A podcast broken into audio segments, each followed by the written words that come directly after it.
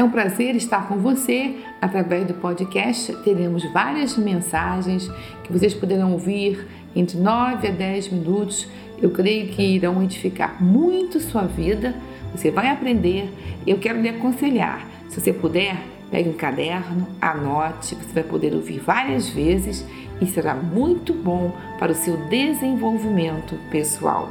Rosane Rangel Cunha, eu conto com você nessa divulgação também desse novo veículo de comunicação no nosso podcast. Deus lhe abençoe abundantemente. Então vamos para a nossa terceira lição sobre cura divina. Então eu estava contando sobre o que eu passei na minha vida. Então muitos oravam por mim, me ungiram e nada acontecia. E eu chorava muito. Eu chorava dia e noite. Eu fiquei um ano em casa sem trabalhar. Eu sempre fui muito ativa, muito dinâmica. Nessa época nós estávamos começando nossa indústria nova e nós estávamos viajando muito, comprando equipamentos. A Automir e eu viajávamos muito comprando equipamentos novos, mais modernos para a nossa indústria. Eu estava decorando o nosso escritório. E foi nessa época que eu tive que parar tudo, ficar em casa. Então eu entrei num processo profundo de depressão eu comecei a doar tudo que eu tinha, comecei a doar os meus lençóis, que eu pensava assim, vinha na minha mente assim. Você sabe que quando a depressão entra, você dá lugar na mente para que muitos pensamentos negativos também entrem na sua mente. Então, na minha mente estava cheia de pensamentos negativos. Então, eu pensava assim: eu tenho três filhos homens, não tenho nenhuma filha, não tenho nenhuma irmã, e a minha mãe, se eu morrer, ela não vai nem entrar na minha casa. Então, quem vai dar minhas coisas? Isso aí, e eu chorava, chorava muito. Então, é, é, eu estou rindo agora, mas o que eu passei é para chorar contando, sabe, gente? Que, foram um, que foi um ano de tormento na mente, um ano de medo, um ano de, de morte, eu só via morte na minha frente, depressão profunda. Então eu não tive alegria, eu não sabia por que, as pessoas riam, por que, as pessoas riam se elas sabem que vão morrer. Tudo isso passava pela minha mente. Eu comecei a doar meus lençóis, minhas colchas, o que eu tinha comprado, comecei a doar tudo, comecei a doar minhas roupas. Eu fiquei com poucas roupas no armário. É, eu comecei a doar tudo que eu possuía de valor, comecei a dar para os outros. Comecei, peguei as minhas joias poucas que eu tinha, mas eu dividi em três partes, dar para cada três para os meus três filhos, que sem eu conhecer as noras, eles podem vender, fazer o que eles quiserem, é a herança que eu vou deixar para eles. Então, isso tudo vinha na minha mente, tudo eu fazia isso chorando. Eu me lembro que foi na época daquele cantor, tem aquele cantor Leandro Leonardo, o Leandro também estava passando por essa fase, depois ele morreu. Como eu chorava, porque eu me via morrendo também, via o meu enterro, quando passava o enterro dele na televisão, eu via o meu enterro ali. Gente, Coisa pior que existe são pensamentos negativos e são pensamentos que você é, de morte, de quando você entra em depressão. Saia disso correndo.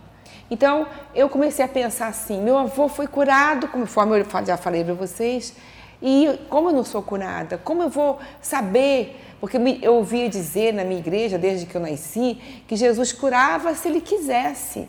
Aí eu pensava assim: como eu vou saber que Jesus quer me curar? Como eu vou saber? Parecia um sorteio, ele cura sorteando quem ele quer. Será que é assim que Deus é? Eu pensava assim, sorteia um, ah, esse eu vou curar, eu, eu quero curar esse. Aí eu pensei assim, eu vou ler, já tinha lido muitas vezes, vou ler os evangelhos outra vez sobre os milagres de Jesus para saber quem Jesus queria curar, quem ele não queria, por que ele curava uns, não curava outros, se ele deixou de curar alguma pessoa na Bíblia. Comecei a pesquisar na Bíblia, na palavra de Deus, é, as curas de Jesus, os milagres de Jesus, porque eu não tinha como obter é, informação, como ter fé. E comecei a ler os evangelhos, naquela depressão, chorando o tempo todo, comecei a ler Mateus, aí começava a ler, esmiuçando, ver como Jesus curou o leproso, o que ele falou, é, é, passei a Lucas, o leproso, ele falou: Se tu quiseres, tu pode me curar. Jesus falei, falou para ele: Eu quero. É, o leproso cria que Jesus poderia curá-lo, tinha poder, mas não cria se Jesus queria curá-lo. Era o meu caso. Né? Era o meu caso, porque eu queria que Deus tinha poder de curar, mas eu não sabia se ele queria. E o leproso falou assim: Se tu quiseres, tu pode me curar. Jesus falou assim: Eu quero, seja limpo agora. Aí fiquei lendo essas passagens todas, todas as curas de Jesus, comecei a esmiuçar. E também, quando ele chegou na cidade dele de Nazaré, ele curou poucos. Falei, por que ele não curou? Todos que estavam, ele tinha, havia muitos enfermos. A Bíblia diz que ele curou poucos e esse mesmo ele teve que impor as mãos para poder curar alguns. Por quê? Pela incredulidade. Então aquilo tudo foi fui esmiuçando, fui detectando porque ele curava alguns. Então eu vi que pela incredulidade eu aprendi, já havia aprendido que Jesus queria curar, tinha poder e queria curar, desejava curar. Eu vi que ele não pôde curar muitos, mesmo querendo, pela incredulidade. Então eu fui me aprofundando na Bíblia. Até que eu cheguei um dia, eu me lembro que eu estava na minha, minha, minha escrivania, uma escrivania antiga que eu tinha no meu quarto, que eu, escrevi, que eu comecei a escrever muito, eu gostava muito de escrever. E é, eu estava lendo os evangelhos e chorando muito, porque eu chorava. A arrumadeira estava arrumando o meu quarto pela manhã e eu estava lendo Marcos já. Então, em Marcos, parei em Marcos 11, 23, e lá diz: Qualquer que disser a esse monte, vai e lança-te no mar, e não duvidar em seu coração, mas crê que se fará aquilo que diz, tudo o que disser será feito. Eu estou lendo aquilo ali, aquele versículo, chorando. De repente, é, eu ouço uma voz no meu interior, uma voz suave, uma voz que não era o meu pensamento, mas era uma voz interior e que dizia assim: Por que você não diz que está curada? Aí eu parei, parei, voltei a ler o versículo outra vez e falei assim: Como eu vou dizer? Pensei só em pensamento. Minhas lágrimas pararam um pouquinho e eu disse assim: Como eu vou dizer que eu estou curada? Vou mentir? Aí eu olhei para a pilha de exames recentes que eu havia feito. Como eu vou dizer?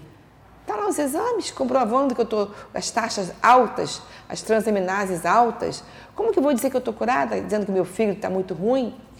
Como eu vou dizer? Vou mentir agora? Isso eu pensando, só em pensamento. Aí veio a segunda pergunta do Espírito Santo, que perguntou assim dentro de mim. E perguntou assim: Você crê na Bíblia ou você crê nesses exames?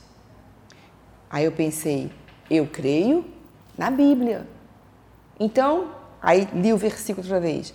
Qualquer que disser, quer dizer, qualquer, aí fico pensando, qualquer, qualquer é qualquer pessoa, não é pastor, que naquela época não tinha função nenhuma na igreja, não é pastor, não é, não é só alguém que tem alguma função, a Bíblia diz qualquer pessoa que disser a esse monte.